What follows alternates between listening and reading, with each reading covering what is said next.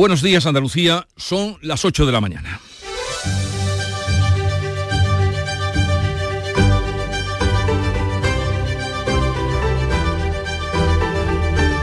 En Canal Sur Radio, La mañana de Andalucía con Jesús Vigorra. Es viernes, es el día de oración para los musulmanes y eh, Israel ha comunicado a la ONU que los palestinos del norte de la franja de Gaza, más de un millón de habitantes, deben trasladarse al sur en tan solo 24 horas. Así están las cosas cuando la guerra entre Hamas e Israel suma ya más de 2.800 muertos y 10.000 heridos. Las presidentas de la Comisión y del Parlamento Europeo viajan hoy hasta Israel. Lo hacen después de que el secretario de Estado de Estados Unidos, Anthony Blinken, haya llevado en persona el respaldo de Estados Unidos, respaldo incondicional a Benjamin Netanyahu, que respondió a su ofrecimiento que vendrán días difíciles. Aquí en Sevilla, el ayuntamiento ha convocado cinco minutos de silencio por la soldado hispano-israelí asesinada por Hamas. Maya Villalobo será enterrada en Israel, a donde viajará su padre para despedirse, pero en esta ciudad que compartía se le rendirá ese homenaje y ese recuerdo. Elecciones en Gibraltar. Hace unas horas que ha terminado el recuento oficial. La coalición formada por el Partido Laborista y el Partido Liberal han ganado los comicios. Esto quiere decir que Fabián Picardo seguirá como ministro principal con un cuarto mandato. Y hoy termina la ronda de contactos para la investidura. Hoy Pedro Sánchez se va a reunir con, Bildu y con Junts. Este ha sido el tema preferido en los corrillos que suelen darse tras el desfile de la fiesta nacional, donde el presidente en funciones ha vuelto a ser abucheado y donde Sánchez no ha aclarado si hablará directamente con Puigdemont como ha hecho con Junqueras. El día de la fiesta nacional ha tenido este año una auténtica protagonista, la princesa de Asturias, la princesa Leonor, vestida de soldado. Social Energy la revolución solar ha llegado a Andalucía para ofrecerte la información del tiempo. En un viernes soleado en general en Andalucía, por la tarde eso sí van a ir entrando nubes por Huelva, Quirán o podrían dejar algo de lluvia a última hora en el tercio occidental de nuestra comunidad. Por fin afloja el calor, aunque las máximas se van a mover entre los 32 grados de Granada y Córdoba y los 25 de Cádiz. Los vientos soplan ahora del este, pero irán rolando al oeste con el paso de las horas. Este otoño, únete a la revolución solar con Social Energy. Disfruta de tu instalación llave en mano con grandes descuentos y te regalamos 200 euros en tu batería virtual para que pagues 0 euros en tu factura eléctrica con Luz. Pide tu cita al 955 44 11 11 o socialenergy.es y aprovecha las subvenciones disponibles. La revolución solar es Social Energy. Vamos a conocer cómo se circula estas dos horas por las carreteras de Andalucía. Conectamos con la DGT, nos informa Lucia Andújar, buenos días. Muy buenos días. Hasta ahora estamos pendientes de tráfico lento en Granada. Se circulan por la GR30 su paso por Maracena en dirección a Jaén. Al margen de eso, circulación muy tranquila, pero sí les vamos a pedir precaución en Huelva en la A497 en el puente del Odiel debido a unas obras de mejora de la calzada que dificultan el tráfico en este tramo y día. Mucha atención al volante.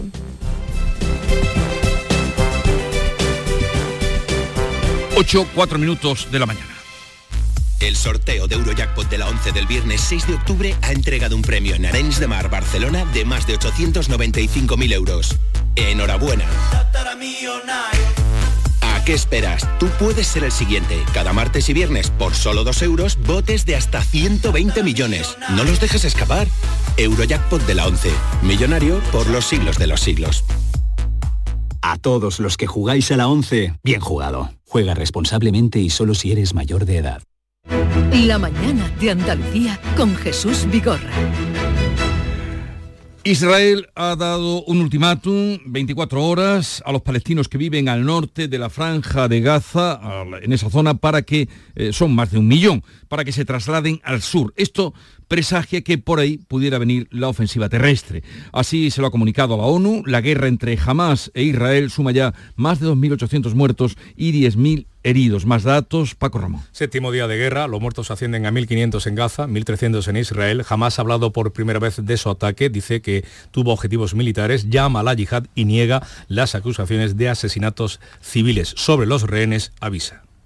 We are fully committed to treat them Estamos comprometidos a tratarlos de acuerdo a nuestros valores religiosos y a las normas del derecho internacional humanitario, pero nos preocupa que puedan ser víctimas del bombardeo israelí. También confirmamos que no habrá liberaciones mientras continúe la agresión contra Gaza. Mientras el presidente de la autoridad palestina, Mahmoud Abbas, dice que está negociando con Egipto para que abra su frontera con Gaza. Por ahora, negociaciones sin éxito. Por su parte, Israel insiste en que no va a levantar el cerco a Gaza hasta que jamás libere a los rehenes. El ministro de Defensa, Yoav Gayan, promete mano dura.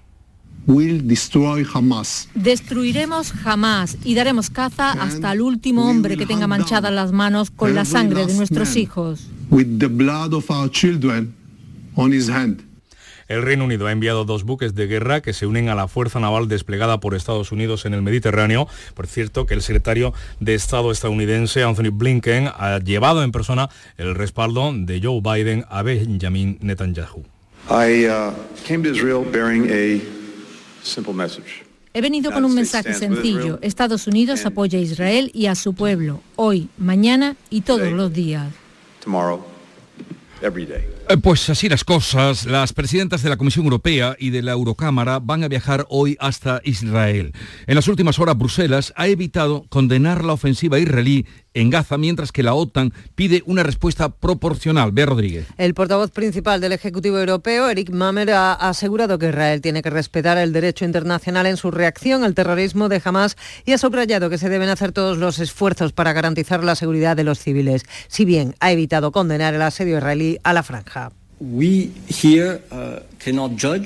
Nosotros aquí no podemos juzgar cuáles son exactamente las acciones que van a ser tomadas por Israel para luchar contra el terrorismo de Hamas que ha atacado su territorio. Debemos respetar el derecho internacional.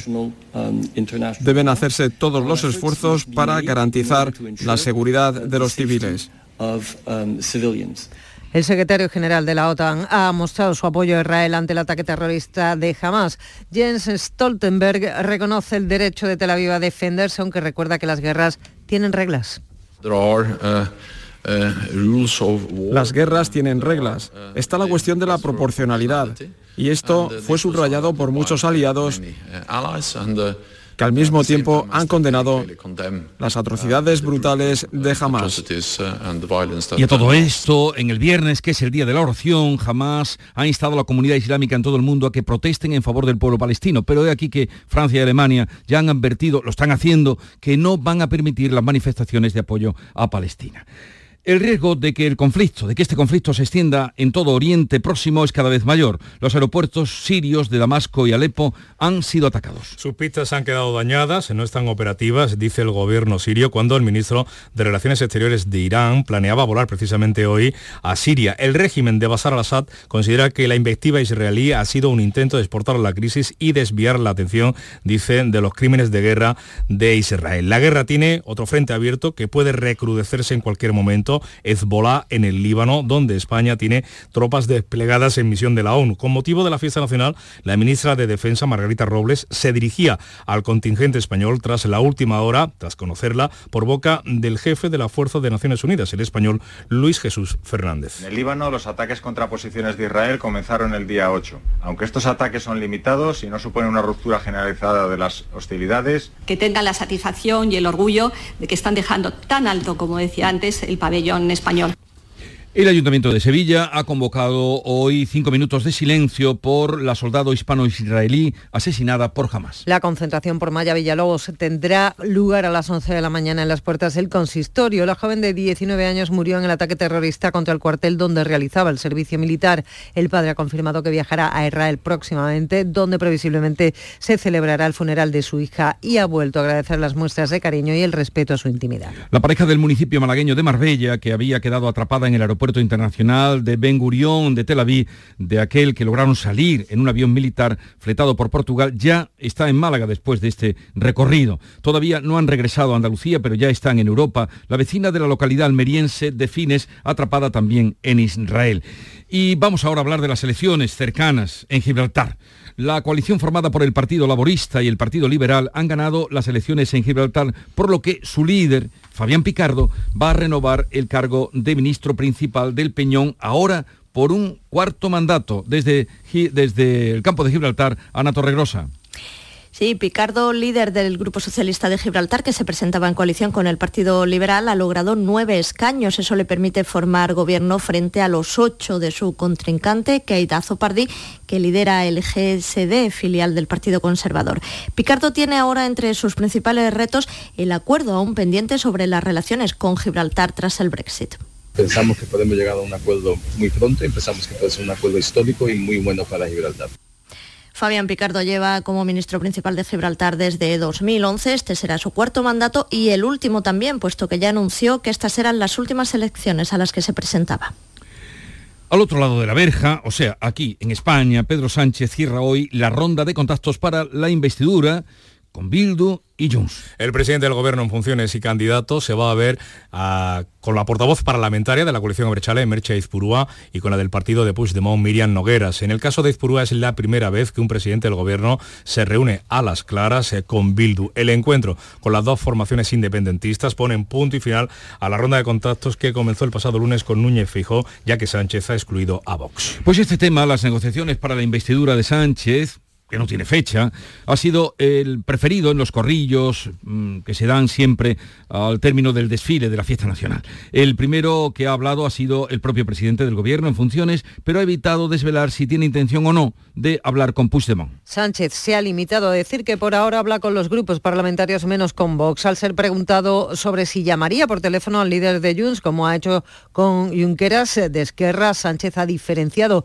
entre ambas formaciones independentistas, destacando que con Esquerra lleva cinco años trabajando. Sobre la amnistía asegura que el tema no está acordado, aunque los independentistas catalanes lo dan por hecho. Miles de personas han asistido al desfile militar eh, celebrado en Madrid, donde una vez más el presidente del gobierno en funciones, Pedro Sánchez, ha sido abucheado durante eh, un buen rato y con frases que han sido algunas muy molestas para como la de que te bote chapote eh, para las víctimas del terrorismo. Gritos y abucheos a Sánchez comenzaban en cuanto llegó a la plaza de Neptuno. En ese momento muchos de los congregados comenzaron a gritar que te bote chapote o Puigdemont a prisión.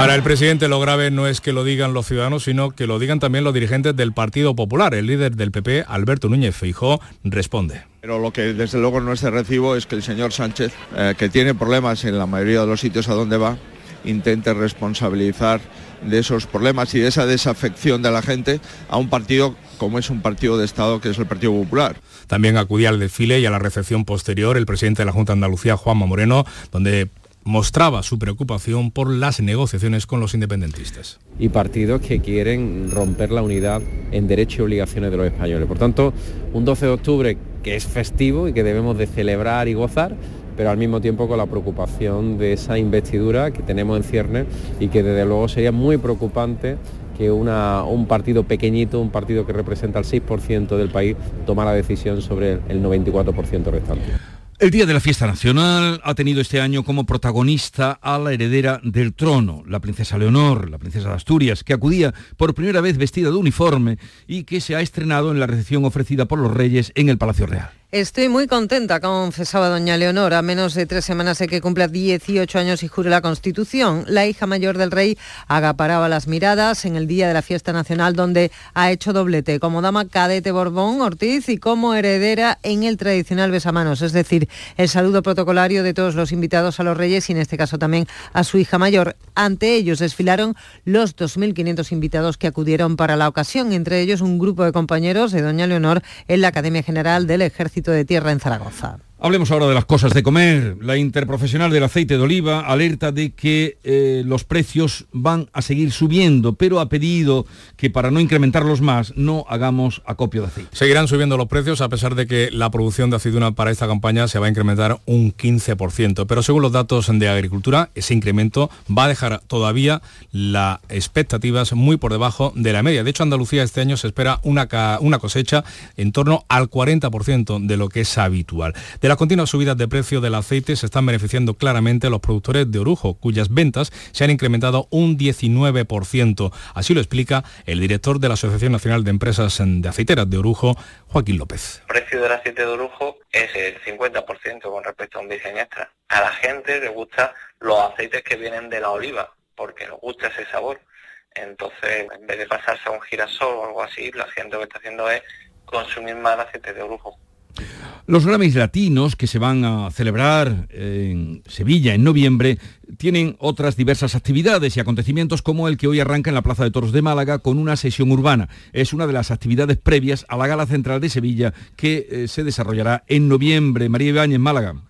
Así es, Beret, Fade y Mala Rodríguez van a protagonizar este viernes en la Plaza de Toros de la Malagueta esa sesión urbana. Esos artistas son algunos de los más destacados del sector de la música urbana y llegan a este evento con el aval que supone el hecho de que Beret ha sido previamente nominado al Latin Grammy, que Fade ha sido varias veces nominado al mismo precio y que Mala Rodríguez ha sido la primera mujer ganadora del Latin Grammy en la categoría de mejor canción urbana. Así que nos quedamos con un pequeño de Latin Grammy que los vais a disfrutar a partir del 16 de noviembre ahí en Sevilla. La cita para todo el que quiera divertirse y pasar un buen rato esta noche con ellos, con esta música, a las nueve y media en la Plaza de Toros de la Malagueta. Jesús.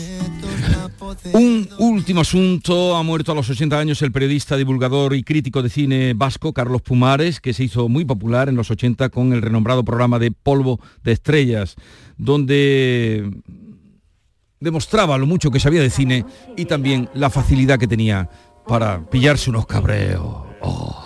Y todas las noches está con ustedes Carlos Pumares. Muy buenas noches y bienvenidos todos. 8.16 minutos de la mañana. Se puede decir teléfono o celular, ordenador o computadora. Puedes decir autobús, camión o colectivo, maletero, baúl o cajuela. Puede ser un follón o un bochinche, frigorífico o heladera. Se puede decir de muchas formas, porque compartimos uno de los idiomas más ricos del mundo. Este 14 de octubre celebrémoslo con 15 millones a un décimo del sorteo del Día de la Hispanidad de Lotería Nacional. Loterías te recuerda que juegues con responsabilidad y solo si eres mayor de edad.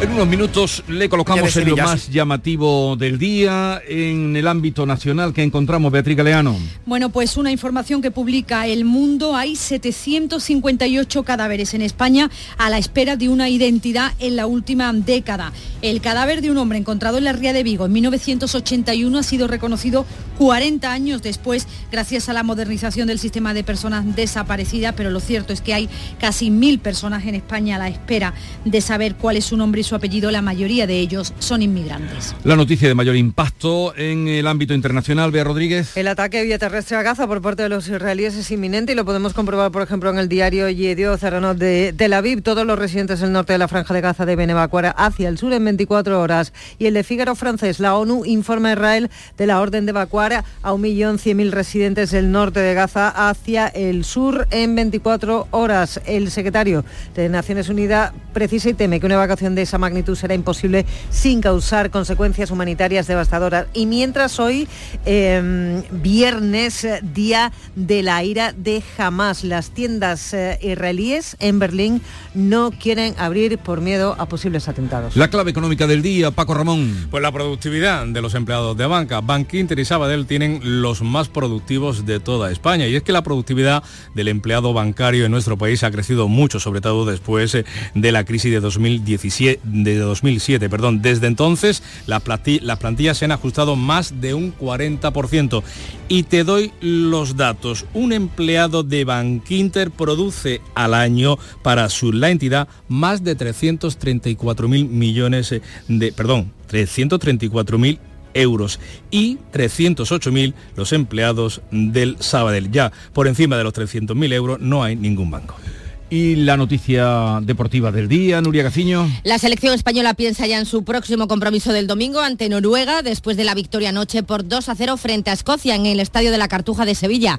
Victoria muy importante ya que permite encarrilar el pase a la Eurocopa, aunque para prácticamente certificarlo hay que ganar el domingo en Oslo y de este modo poner tierra de por medio con Noruega, que se distanciaría de España en cinco puntos. El combinado nacional se mantiene de momento segundo de su grupo con 12 puntos a tres de los escoceses que siguen siendo líderes. Está previsto que, la, que la selección se entrene hoy a las 11 de la mañana, puerta cerrada, en la ciudad deportiva del Sevilla y a las 5 de la tarde rumbo a Oslo. Se espera también la incorporación del cordobés Pedraza actualmente las filas del Villarreal, que ha sido convocado por el lesionado Valde. Son las 8.20 minutos, estamos a punto de alcanzarlas y es ahora el tiempo para la información local. Atentos. En la mañana de Andalucía de Canal Sur Radio, las noticias de Sevilla con Antonio Catoni. Buenos días, un joven de 19 años ha fallecido en un accidente de tráfico en el polígono industrial Carretera Amarilla de la capital. Se producía anoche, un coche viajaba a gran velocidad y chocaba contra una valla. El copiloto fallecía en el acto. El conductor y otro ocupante, los dos de 19 años, también han resultado heridos muy graves y están ingresados en la UCI. Por otra parte, los restos mortales de Maya Villalobo, la sevillana asesinada por Hamas en Israel, no serán repatriados. Su funeral se va a celebrar previsiblemente en, en, Israel, donde vivía con su madre, según ha comunicado la familia en las últimas horas. Esta mañana el Ayuntamiento de Sevilla ha convocado cinco minutos de silencio en su memoria.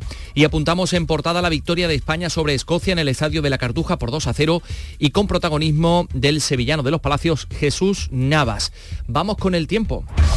María José Molina, buenos días. Hola, buenos días. Hoy llegarán las nubes y no se descartan lluvias débiles al final del día en Sierra Norte y comarcas más occidentales de la provincia. Temperaturas máximas en descenso, 32 se van a alcanzar en Écija, 30 en Morón y Lebrija y 31 en Sevilla, donde ahora tenemos 18 grados. Comenzamos con la realización de Juanjo González.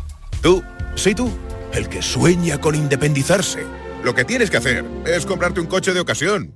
En Driveris celebramos el Día de la Hispanidad con una amplia selección de coches de todas las marcas, con la mejor garantía del mercado y a muy buen precio. Pásate en octubre por tu tienda más cercana o entra en driveris.es. Driveris, vehículos de ocasión de verdad. 8 y 21 minutos, ha muerto esta noche un joven de 19 años en un accidente en Sevilla Capital. Otros dos de la misma edad han resultado heridos muy graves al chocar el coche en el que viajaban a gran velocidad. ¿Qué más datos tenemos, María José? Ha sucedido en la Avenida de la Industria, junto al polígono Carretera Amarilla. El fallecido era el copiloto. Los bomberos rescataron al conductor y al tercer ocupante del vehículo que permanecen ingresados en la UCI de hospitales de Sevilla con pronóstico muy grave. El coche ha quedado destrozado. El suceso tenía lugar anoche cuando el turismo perdió el control y se empotró contra una valla golpeando, uh, golpeando, a otro vehículo que estaba estacionado y que fue proyectado a unos 30 metros de distancia. En este segundo vehículo se encontraba una joven de 22 años y dos menores de 3 y 6 años. Los tres recibían atención en centros sanitarios, aunque su pronóstico no reviste gravedad. La Policía Local de Sevilla se ha hecho cargo del caso. Al conductor del coche se le ha realizado la extracción de muestras biológicas con fines investigatorios y se analizan todas las evidencias, manifestaciones y demás elementos de interés para determinar las circunstancias que rodearon este aparatoso siniestro. También los contamos que los restos mortales de Maya Villalobo, la sevillana asesinada por Hamas en Israel, no será repatriada a Sevilla, no serán repatriados. Su funeral se va a celebrar previsiblemente en Israel, donde vivía con su madre, según ha comunicado la familia en las últimas horas. Ha agradecido el apoyo de personas concretas de Jorge Coronado, director de una empresa sevillana de ciberseguridad en el apoyo mientras buscaban a Maya. También agradecido la delicadeza con la que les ha tratado el ministro de Exteriores, la embajadora de España en Israel y el cónsul y la psicóloga del Ministerio del Interior. Han dado las gracias a la Universidad de Sevilla y a la prensa por su comprensión y colaboración, muy especialmente a quien fuera directora de Canal Sur Radio Inés Alba y a la Asociación de la Prensa de Sevilla, que ha facilitado el poder compartir esta tragedia y a la vez preservar espacios de intimidad, decían en un comunicado. El Ayuntamiento de Sevilla ha convocado cinco minutos de silencio esta mañana a las 11 a las puertas del consistorio.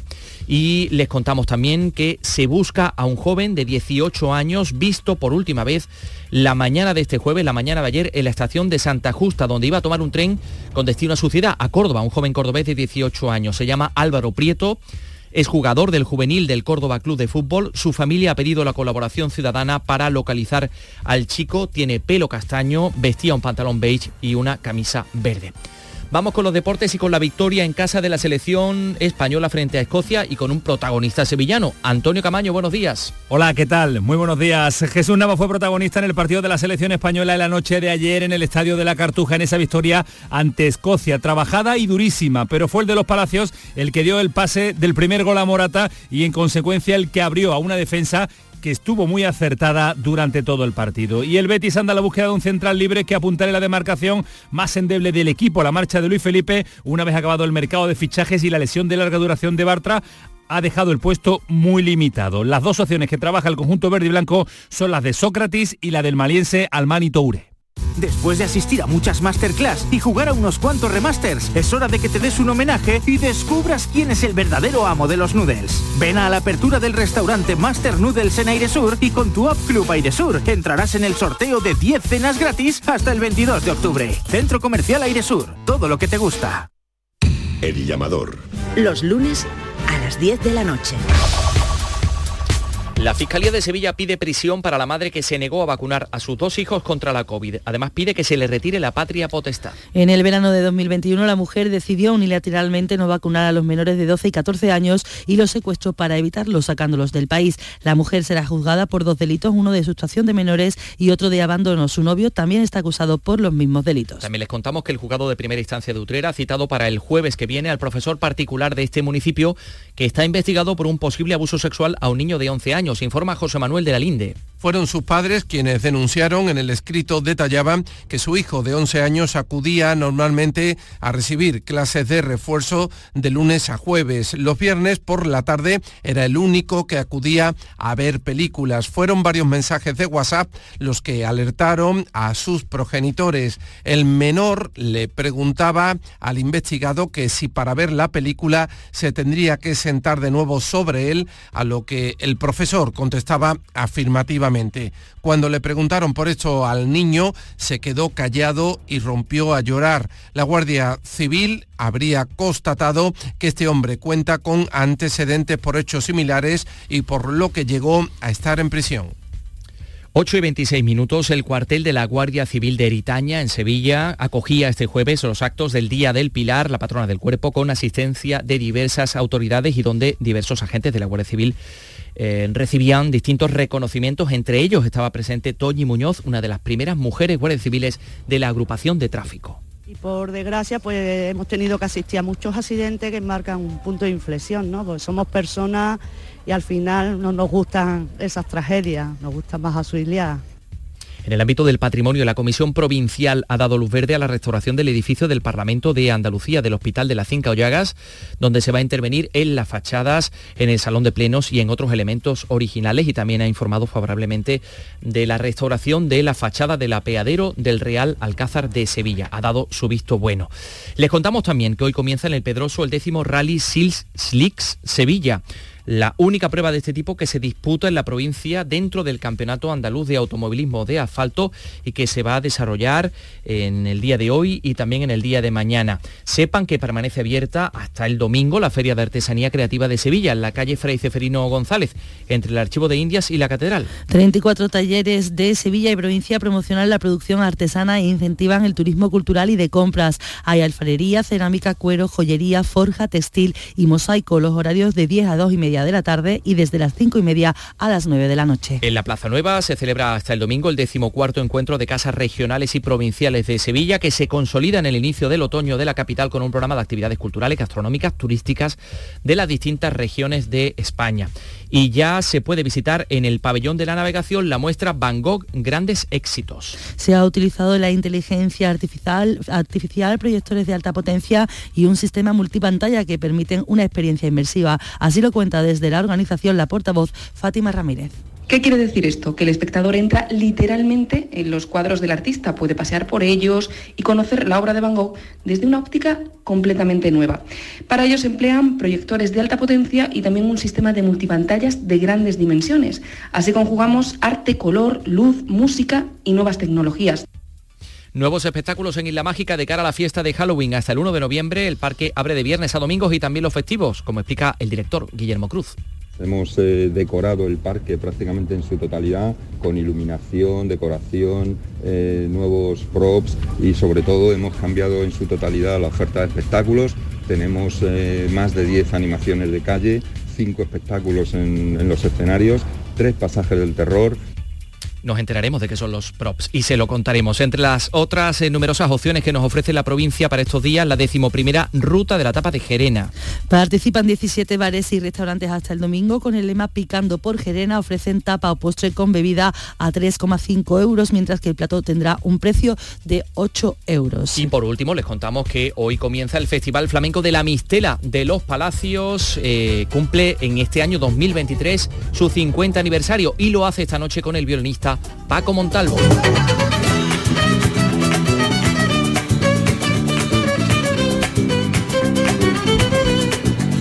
Recuerden que hoy llegarán las nubes y es posible que caigan lluvias débiles en la Sierra Norte. Tenemos 18 grados a esta hora en Sevilla Capital.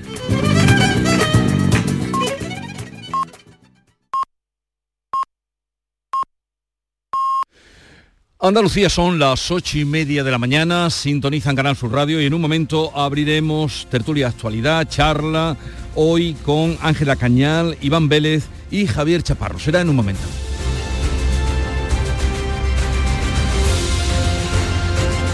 La mañana de Andalucía.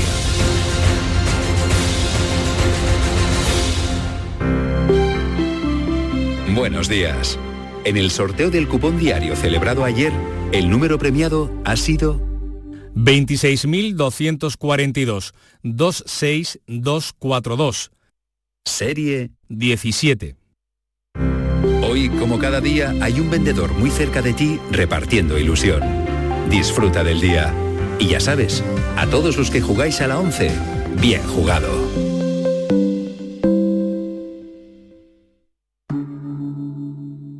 Montepío, ¿en qué podemos ayudarle? Quería saber si mi seguro de salud tiene cobertura fuera de Andalucía. Claro que sí, en toda España. Y si viaja al extranjero, cuenta con asistencia en caso de urgencia. Con la garantía de Adeslas, entidad reaseguradora de los productos de salud de Montepío. Visite montepíoconductores.com. Montepío, lo tiene cubierto. Soy un mar andaluz de posibilidades. Tu costa cercana donde los peces deben seguir nadando, creciendo, madurando. Son nuestros tesoros protegidos de hoy para que puedan seguir alimentando el mañana. Porque los mares sabemos de respeto y sabemos de sostenibilidad, respeta el tamaño mínimo legal y deja que crezcan. Andalucía, mares que saben. Fondo Europeo Marítimo y de Pesca, Junta de Andalucía. Buenos días. En el sorteo de mi día de la 11 de ayer, la fecha ganadora ha sido 21 de julio del año 1974. y el número de la suerte el... El 5. Recuerda que hoy, como cada viernes, tienes un bote millonario en el sorteo del Eurojackpot de la 11. Disfruta del día. Y ya sabes, a todos los que jugáis a la 11, bien jugado. Los fines de semana nos despertamos en los mejores rincones de Andalucía para que conozcas su historia, su cultura, sus curiosidades, sus leyendas. Te invitamos a conocer una Andalucía llena de talento, hermosa, fascinante y única. Andalucía nuestra, los sábados y domingos desde las 7 de la mañana en Canal Sur Radio con Inmaculada González. Contigo somos más Canal Sur Radio. Contigo somos más Andalucía. La mañana de Andalucía con Jesús Vigorra. Y hoy con la compañía de Ángela Cañal. Buenos días, Ángela. Buenos días, Jesús. ¿Qué tal? ¿Cómo va el puente? Bueno, trabajando como buena autónoma, pero no me quejo. También nos acompaña Iván Vélez, eh, que es director de la Fundación de NAES. Iván, buenos días. Buenos días, ¿qué tal estáis? Bien, bien. Y Javier Chaparro, director de Europa Sur, eh, en Algeciras. Buenos días, Javier. ¿Qué tal? Muy buenos días a todos. Eh, que muy directamente comenzaremos contigo, eh, lo que nos cuentes después de la noticia que esta mañana, a primera hora de la mañana, teníamos de que Fabián Picardo renovará su cuarto mandato como ministro, ministro principal de, de Gibraltar. ¿Cómo nos Sí. beneficia? Bueno, nos beneficia, entre comillas, ¿O nos perjudica? No, no, no, fin, todo está por ver. En fin, en, en la medida nos beneficia, entre comillas digo, en la medida en la que Fabián Picardo como parte de Gibraltar, como parte de la negociación de la delegación de Reino Unido con la, con la Unión Europea en, el, en ese tratado internacional para ver qué encaje será a la colonia británica en el marco de la Unión Europea, pues bueno, es un perfecto conocedor de todo el procedimiento, todo el proceso que se ha venido siguiendo a lo largo de los tres o cuatro últimos años y por lo tanto no hay que explicarle nada y, es un- y tiene pleno conocimiento de lo que se ha pactado y de cuáles son los, los irritantes que aún quedan por, por ver y por, y por resolver. Ahora queda que la parte española, que es la de Pedro Sánchez, pues eh, si forma gobierno, pues también es un pleno conocedor de todos los aspectos que se están, se están desarrollando en este, en este asunto. Si eso es bueno o es malo, en fin, ya, ya veremos cuál es el resultado final de, de ese proceso de negociaciones y si, y si fructifica. Y de hacerlo, de ser así, si sale un acuerdo, ver cuáles son los, los puntos y las comas de, de ese consenso entre la Unión Europea y, y Reino Unido. ¿Cómo lo veis? Eh, empezaba por Javier, que está allí muy al lado y buen conocedor. además se lo, se lo conoce mejor que nadie, ¿no? territorio. Bueno, como él decía, la mitad de la mesa ya la conocemos, ha sido una elección bastante, muy reñida. De hecho, en algún momento del recuento eh, iban los conservadores un poco adelantados, se ha resuelto por, por muy poquita diferencia y ahora veremos la otra mitad de la mesa. Eh, yo no sé qué, puede ser mejor o peor, sí que es verdad que un cambio de interlocutores en cualquier negociación que es tan importante como esta y que tiene tantas dificultades como esta y en la que se lleva trabajando tanto tiempo, siempre eh, introduce un nivel de incertidumbre que en principio podemos considerar que no es deseable, ¿no? Con lo cual pues Fabián Picardo, que lleva 12 años al, frente de Gibraltar y que es un interlocutor, yo creo, en el que mm, por la parte española se, trata con cierta confianza, pues vamos a ver si, eso permite que, en unas fechas próximas podamos eh, conseguir ese, acuerdo que permita una relación más normalizada con Gibraltar dentro de ese desbarajuste que, que ha sido el Brexit. Iván, ¿algo sobre este asunto? Sí, pues un poco lo mismo que mis compañeros, apelando un poco al refrán ese de más vale malo conocido, ¿no? en el sentido de que efectivamente Picardo ya forma parte del, paisaje gibraltaraño desde hace muchísimo tiempo. Sabemos más o menos cómo, cómo juega en estas partidas diplomáticas eh, o pseudo diplomáticas, por hablar rigurosamente. Y, bueno, pues esperar que queda del otro lado de la mesa y, esperar, ya digo, acontecimientos mm, más de lo mismo quizá, ¿no? Pues ya nos eh, irás contando, sí. Javier. No, no, en fin, el, recordar simplemente los aspectos que quedan aún por, por negociar, en fin, el tema del asunto fiscal, la nivelación fiscal, la información sobre las, importaciones de tabaco que realiza Gibraltar y ese tabaco que después entra en España de manera ilegal, la igualación del pago de las pensiones, cuestión que hemos hablado en alguna ocasión en esta misma tertulia, de cómo los pensionistas españoles tienen un diferencial eh, bastante reducido respecto a las pensiones que cobran los llanitos, eh, que han cotizado y han trabajado el mismo periodo de tiempo que, los españoles, y otros aspectos en materia, por ejemplo, de control de, frontera, control del aeropuerto, del puerto, que son instalaciones militares con uso civil, pero son instalaciones de, titularidad militar, en los, cuales España pues tiene también mucho mucho que decir. No son, no quedan, no quedan precisamente aspectos fáciles de resolver y, yo simplemente espero que, las ganas de, pasar a la historia por, por, derribar la verja no haga que España se precipite, que la parte española se precipite y haga que algunos de estos aspectos pues queden orillados u, olvidados. ¿no? Eh, me parece que es muy importante eh, cerrar un acuerdo con, todos los cabos atados porque todo lo que se deje a futuro y no esté en un tratado internacional me parece que vamos a tener poca, poca fuerza para defenderlo a posteriori. ¿Y tú crees que Fabián Picardo puede liderar ese, mm, esa concreción de los acuerdos? Yo creo que a Picardo le interesa un acuerdo lo más facilito posible y lo, más endeblito posible. Eh, que si no, hay algunos textos que se están cruzando por las informaciones que, tenemos, lo cual se deja todo un poco en el aire a, entendimiento futuro. Y eso me parece peligrosísimo, porque de, hecho no, ha habido buena voluntad, a mi juicio y a juicio de muchas personas, no, ha habido buena voluntad por parte de, de Gibraltar para, para firmar ese acuerdo.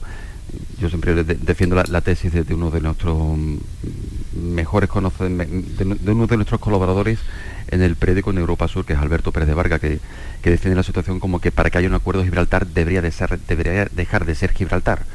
Gibraltar debería dejar pasar información a España sobre muchísimas actividades, sobre qué, mm, qué hacen muchísimas de las empresas que están allí radicadas, Recordemos que hay organismos internacionales que recuerdan que Gibraltar sigue siendo un punto caliente en el blanqueo de capitales de todo tipo de actividades ilegales, de tráfico de armas, trata de mujeres, etcétera, etcétera. Eso está ahí.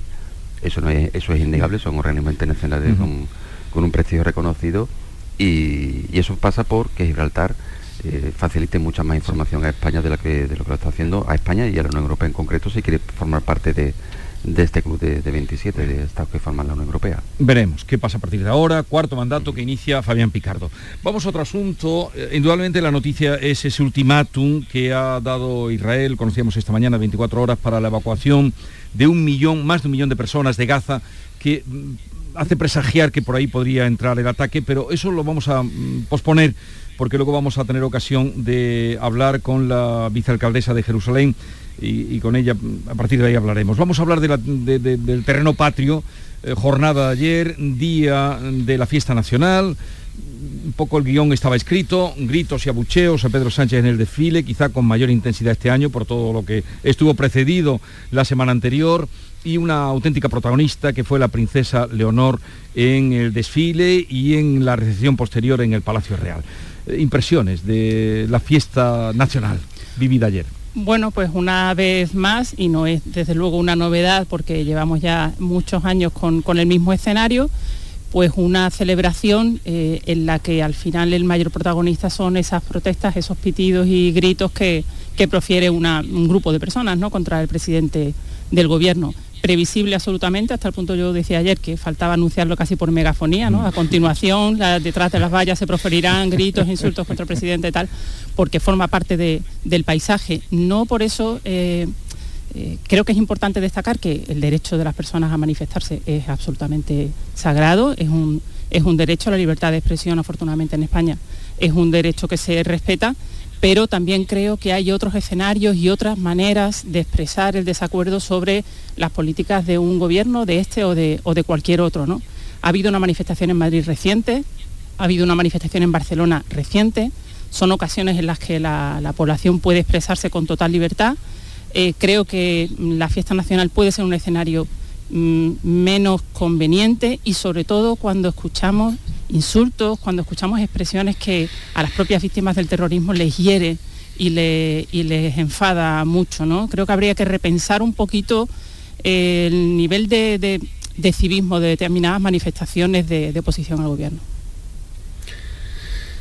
Yo expreso mi desacuerdo con esta, con esta visión, si me permitís. Yo creo que, que a Pedro Sánchez se le abuchea allá donde vaya. De hecho, pues casi se tiene que blindar ante la opinión pública, que, evidentemente, como dice Ángela, es sagrada. Pero es que no se le abuchea por motivos nimios, se le abuchea pues por cosas como llevar una negociación con el golpismo catalanista, se le abuchea. Con relación a las víctimas, creo que se le puede abuchear perfectamente después de que diera un pésame público a un, individuo de ese, mundo, entonces yo creo que está plenamente justificada la, el abucheo constante a un, presidente de gobierno que evidentemente, aparte de mentir sistemáticamente, pues está jugando con algo que eso sí que es sagrado como es nuestra soberanía y, tratando de impulsar una amnistía que convertiría, como, como he dicho muchas veces, a España en una especie de tiranía, del lugar donde se agrede a los ciudadanos por sus eh, libres opiniones, pues esas son las tesis del, golpismo y desde luego no todos los españoles estamos dispuestos a tragar con semejantes ruedas de molino. Entonces me parece que aunque sea desagradable escuchar gritos, pues creo que son absolutamente, están plenamente justificados, vamos. Esa es mi, opinión al respecto. Yo discrepo de, esa, opinión. Eh, primero porque no me parece el sitio, el momento, el lugar. Fundamentalmente por eso. Vaya, eh, primero porque es la fiesta nacional, es la fiesta de todos los españoles. Pero por eso mismo, por eso mismo, Javier, por eso mismo, porque es la fiesta nacional y este hombre está... Ya, pero está jugando, está jugando... No, están las Fuerzas Armadas también delante, no solamente está el rey. claro. claro. efectivamente, las garantes de la unidad nacional. Entonces, es que es un, es un sitio donde, donde, donde la soberanía se hace visible y no todos los españoles están dispuestos a tragar con, con las exigencias, por no decir chantajes del golpismo catalanista. Es que me parece evidente que no todos los españoles pueden quedarse cruzados de brazos ante una situación tan grave como la que vivimos. Ya, ya, pero, pero no, me parece que no es el momento ni el lugar, mucho menos en presencia de los reyes y de la heredera de, la corona. Bueno, el, rey, perdona... Los españoles que me parece que, se desluce y que el protagonismo de este día debe ser justamente para las Fuerzas Armadas, como bien dice, para el rey, para la Casa Real, para la heredera de la corona que por primera vez, por primera vez hacía autopresencia como heredera de la corona, que por, próximo a cumplir los 18 años y no ha cumplido ya me parece que hay otros momentos, otras oportunidades a lo largo de los 365 días del año para empezar esa oposición al presidente del gobierno, empezando por el Congreso y el Senado. Que decir, me parece que bueno, los parlamentarios son los lugares ideales. Que se quiere buchear en público, bien, vale. Pero me parece que, y además me parece que la presencia de 50, de, 100 o 200 hiperventilados no, no representa la opinión de, un montón de, Yo no creo que, sean hiperventilados. sí, sí, que aún estando en desacuerdo y yo, yo estoy en desacuerdo con las decisiones de, Pedro Sánchez, me parece que no es el momento ni el lugar, insisto. Lo que está claro es verdad que, es verdad que la, situación, la situación actual, ¿no? en plena negociación de una investidura, con una, unas negociaciones y una relación con el, con el entorno independentista muy polémica y con la que evidentemente hay muchos españoles que no se sienten identificados y que, y que se oponen. Todo eso hacía prever que, que la jornada fuera eh, tuviera una temperatura mucho, mucho más alta. Pero siendo todo eso así eh, y, comprendiendo los argumentos de Iván sobre que la gente quiere expresar su desacuerdo sobre esto, es que los pitidos en la fiesta nacional no son de este año, ni del anterior, ni de este presidente. Es que llevamos desde el año 2000, creo que es 2010 o antes, eh, escuchando este tipo de manifestaciones que han sido especialmente, no exclusivamente, pero especialmente intensas con ocasión de gobiernos eh, de presidentes socialistas. ¿no? Entonces creo que más allá de la, mm, el escenario concreto de cada ocasión del 12 de octubre hay una tendencia general a desacreditar, a deslegitimar. Y yo creo que la figura del presidente tiene también una institucionalidad, nos guste más o menos, lo votemos o no lo votemos, que hay que respetar también. A mí ver llegar al presidente por mm, una mm, calle lateral sin que la megafonía lo anuncie, eh, porque eh, es consciente el protocolo y la organización de lo que se va a producir, eh, yo sé por qué se produce y puedo comprender entender ¿no? racionalmente las razones, pero me produce, la verdad, mm, cierta tristeza porque creo que es un día en el que la institucionalidad debe estar por encima de todo. Bueno, yo por completar mi, razonamiento, vamos a ver, no hemos de olvidar se dice, se, pita a Sánchez, que por cierto se le, pita en, la, la Castellana o en Bormujos, o sea que, no es una cuestión puntual del desfile del 12 de octubre. No hay que olvidar que al que no se abuchea es al rey. Y hay, que, hay que recordar también que el rey es el que hace un discurso, un discurso de firmeza en, los, en, el contexto del golpe del 17 evidentemente al rey no se le está no se le está vilipendiando en ningún momento. Y por algo será por eso al rey se le pita y se en otros contextos. No sé si te parece también eh, razonable bueno pero es que yo estoy del lado de la nación española. Entonces evidentemente no me voy a sumar a aquellos que están eh, poniendo su, retrato boca abajo, que son con los que, con los que está negociando Sánchez y, todo ese entorno eh, golpista y secesionista. Por otra parte, y por darle recorrido histórico al asunto de los abucheos, estos abucheos empiezan, no nos engañemos, desde el momento en el, en el que efectivamente los mandatarios socialistas establecen una alianza que es evidente eh, por motivos tácticos o lo que se quiera, o, de lucha de poder inmediato, con, facciones cuyo objetivo es la destrucción de la nación española entonces, no todos los españoles, además en un sitio donde, donde hay una bandera que está el símbolo de los españoles, no todos los españoles van a tragar con semejantes enjuagues. Es que es, que, es, una situación, o sea, lo anómalo, lo anómalo es lo que está pasando en España desde hace muchos años. Es decir, que, que organizaciones fundadas y que desarrollan toda su actividad para la erosión, el menoscabo del prestigio de la nación española y el intento de secesión, operen en la legalidad. Es que esto es verdaderamente anómalo, es un escándalo mm, de proporciones mayúsculas. Sí, pero, no es el momento el lugar, me parece, Iván, sinceramente. Bueno, hay, una cuestión de Dos puntos de vista de verlo. de, de institucionalidad de mantener, de mantener el orden, porque se rompe la forma en, determinadas ocasiones, al final nos encontramos con otro tipo de, manifestaciones. Me parece que no que me parece que es una posición que no, tiene lugar en este asunto. y además no, recuerdo ningún otro país de nuestro entorno en el cual pueda suceder algo parecido, en el cual el presidente del gobierno, el, jefe del Ejecutivo, sea, sea de esta forma y más y mucho menos en presencia del jefe del Estado. Me parece un, espectáculo bochornoso. debe ser debe ser incómodo cuanto menos porque cuando veíamos las imágenes ayer eh, hablando con el rey, departiendo, no sé si era antes de empezar o después, cuando las veía aquí y, y arreciaban los pitos, debe ser incómodo y lo que estuvieran hablando. Había pues un general o el más alto graduación que estaban al lado, la, princesa que se estrenaba y debutaba, debería ser incómodo. ¿De qué hablarían? Yo decía, ¿de qué estarán hablando? Porque bueno, cuando arreciaban los pitos. Pues es difícil, ¿no? Es que ha habido ocasiones, no creo que no fue el día de ayer, yo lo seguí por televisión y no, no, estaba allí, pero ha habido ocasiones que incluso los pitos y los insultos se han producido mientras se hacía la ofrenda a los caídos, ¿no? Que es ya como el momento que dice, oiga, eh, ni siquiera en este momento van ustedes a respetar la solemnidad que tiene, que tiene este acto. Y en su momento, creo que era, no era el rey actual, sino, sino el anterior, pues eh, se, trasladó, se conoció que la Casa Real había mostrado su, malestar, ¿no? Porque se produjeran estas situaciones. Yo no, eh, no es una cuestión de qué presidente está, no me gusta tampoco cuando en la Copa del Rey se, pita el rey porque es una fiesta de todos, es una fiesta del fútbol, del deporte y creo que tampoco es eh, respetuoso. Dicho lo cual, no estoy de acuerdo con los que eh, piensan que esos cánticos, esos pitidos se deben sancionar o se deben perseguir como afrenta a España o afrenta a la corona. Creo que, como ya he dicho antes, la libertad de expresión es un derecho que es fundamental y que hay que defender, pero eso no está reñido con que yo tenga una opinión sobre mm, la falta de, decoro y de respeto que en mi opinión algunas personas y sobre todo con algunas manifestaciones, algunos insultos y frases que, hemos ido escuchando todos estos años, eh, creo que a mí me incomoda mucho. Bueno, para eso estamos en la tertulia, para tener diferentes puntos de vista. yo creo que Vigorra estará encantado de que por lo menos haya, agitación en, si estuvierais todos, opiniones. Si estuvierais todos de acuerdo, me arruinabais. claro, claro.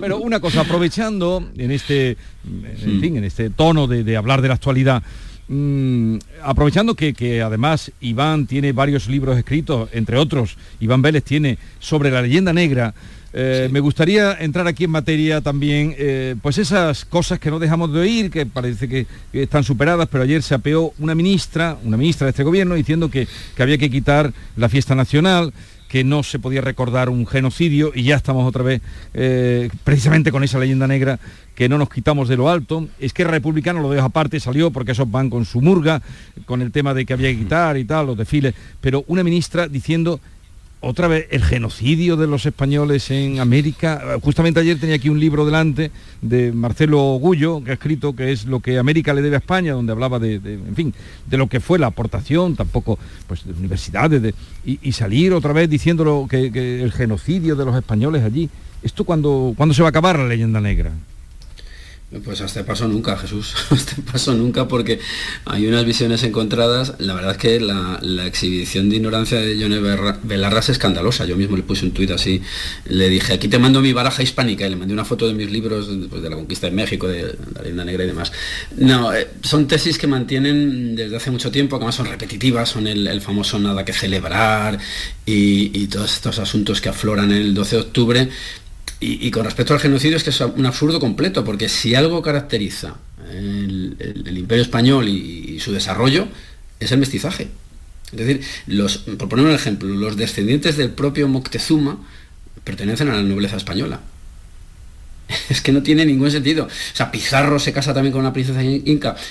Todo es una farsa absurda que mantienen completamente indocumentada. Insisto, el mayor logro, yo creo, del Imperio Español y, de la, y hay que decir descubrimiento y conquista, no hay que tenerle miedo a, las palabras, es eso, es, una sociedad complejísima, con muchos matices, de, que, ocupa toda una parte formal del mundo, que es la hispanidad. Yo ayer, por cierto, con la Fundación de ENAES asistí a un, acto que se hace en Barcelona muy interesante, donde participan todas las casas nacionales y se ven restauraciones folclóricas, eh, y claro, pues ahí ves una variedad de rostros, de, colores de piel, que es una auténtica maravilla. Entonces lo de Yone Belarra pues es que no tiene, no tiene ningún fundamento. Esperemos que le pase como a Eduardo Galeano con su libro Las venas abiertas de América Latina, que reniegue en el futuro de sus manifestaciones como hizo el, uruguayo, pero parece que no, que no va a ocurrir.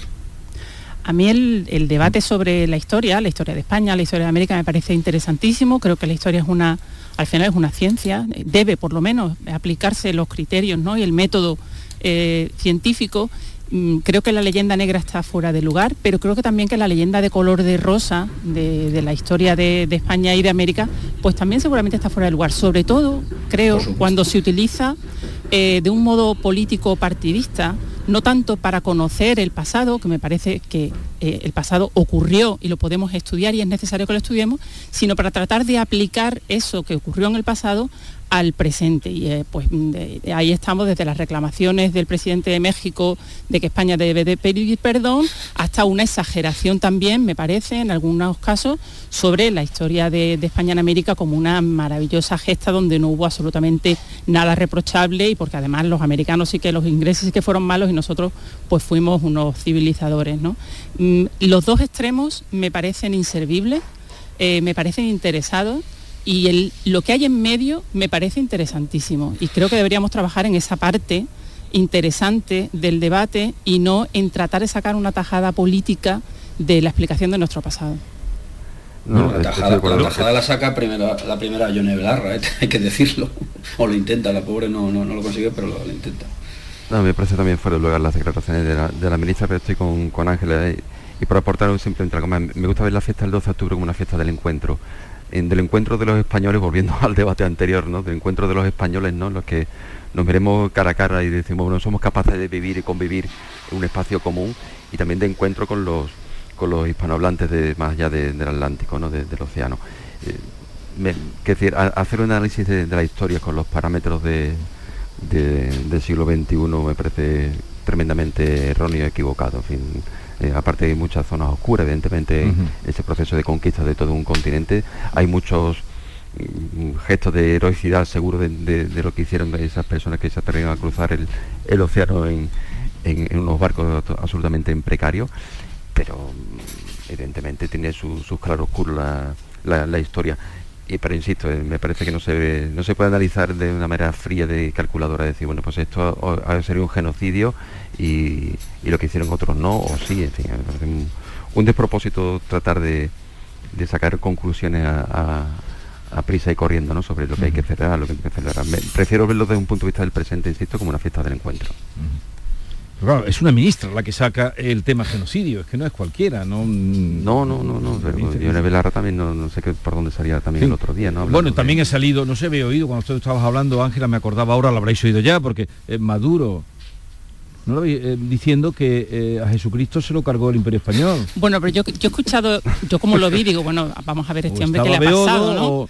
Es verdad que primero dice Imperio Romano, y ah, después yo creo... ¿Tú crees que es un que se No, es que yo he visto el vídeo completo, entonces está hablando de Jesucristo tal, lo, lo asesinó, él, era un palestino, empieza a decir que Jesucristo era palestino y tal, que lo, que lo asesinó el Imperio Romano. Todo era y luego se arma un lío ya y dice Imperio Español porque es lo que tiene un poco pero es verdad que primero dice Imperio Romano y luego Imperio Español, que bueno, ya sería un, prodigio, ¿no? Que el Imperio Español eh, la, presencia, bueno, una, una protagonista fue eh, la princesa de Asturias, princesa Leonor. ¿Cómo la visteis? Hombre, yo la vi muy bien, eh, la verdad. creo que cumplió el papel de un modo muy, muy serio, muy formal. Creo que digamos, llevábamos dos años sin, sin verla en el, en el desfile, estaba eh, pues estudiando y yo creo que estuvo muy correcta, hay muchas anécdotas ahora, ya le están buscando, ya le están buscando novio, por ¿Ah, lo que he visto en redes. ¿Ah, bueno, sí, porque hubo unos compañeros de, la academia que estuvieron en el, en el, en el saludo ¿no? que se hace en el Palacio Real y hubo en un momento eh, divertido y bueno, están las redes llenas de, de, imágenes de ese momento. Yo la vi muy correcta, la verdad, creo que lo hizo, lo hizo muy bien. Es, que justamente debería ser eso la noticia, no, los otros acontecimientos. En un día como el 12 de octubre, pues mira, de, pues sí, de vez en cuando tenemos que buscar un punto de, relax, ¿no? Y decir, bueno, pues mira, normalidad absoluta, ¿no? Y, bueno, y, si es, carne de meme la, princesa, etcétera, etcétera, pero para bien, pues bueno, fantástico y, que cumpla su que cumpla su papel, que cumpla su papel y, así lo así lo realizó ayer. Pero la fiesta nacional no, está para, otras cuestiones, sinceramente. Bueno, yo me subo a mis compañeros, aquí sí que no hay discrepancia alguna, la vi muy, pues muy bien, muy, muy institucional como debe ser y, bueno, pues esos, esos eh, comentarios acerca de si tiene novio o no, pues también son parte de la normalidad en una, chica de 18 años, lógicamente, ¿no? Eh, pero vamos, yo creo que cumple un papel institucional muy, muy importante y, bueno, pues esperemos que no tenga que pasar por trances muy difíciles, aunque, aunque me temo que, ocurrirá en el futuro. ¿Qué quieres decir, Iván? ¿Que no, está, no tiene seguro que vaya a gobernar? A reinar, perdón. No, no, no, no, no me refiero a eso, me refiero, volviendo un poco al, inicio de la tertulia, pues a, tener que salir al paso pues de, todo lo que está ocurriendo en España desde hace muchísimo tiempo, ¿no? Pues de, todos estos facciosos que intentan acabar con, con la nación y ella es un símbolo absolutamente fundamental y además con una trayectoria histórica profundísima, eh, que tiene que ver también incluso con lo que acabamos de comentar. Y, bueno, pues que no tenga que hacer frente a cosas como la que, la que tiene que hacer frente su padre y, otros anteriores, ¿no? porque ya sabemos las figuras eh, regias en España en los últimos, últimos siglos como han acabado en algunos casos. ¿no? La, la ves en reina. Bueno, yo creo que sí, yo creo que sí, que, la veo reina y, desde luego las alternativas que se plantean no me inspiran más confianza, sinceramente. Eh, bueno, eh, en un momento entraremos ahora con la noticia del día, los presagios de lo que puede venir a peor, la guerra de Israel jamás, todo lo que está saliendo, eh, pues es estremecedor desde lo que contestaba Netanyahu a Blinken, ¿no? que le dijo vendrán días difíciles. ¿Qué quiere decir eso? Ahora hablaremos y analizaremos todos los datos que nos van llegando desde allí, pero llegamos a las 9 de la mañana.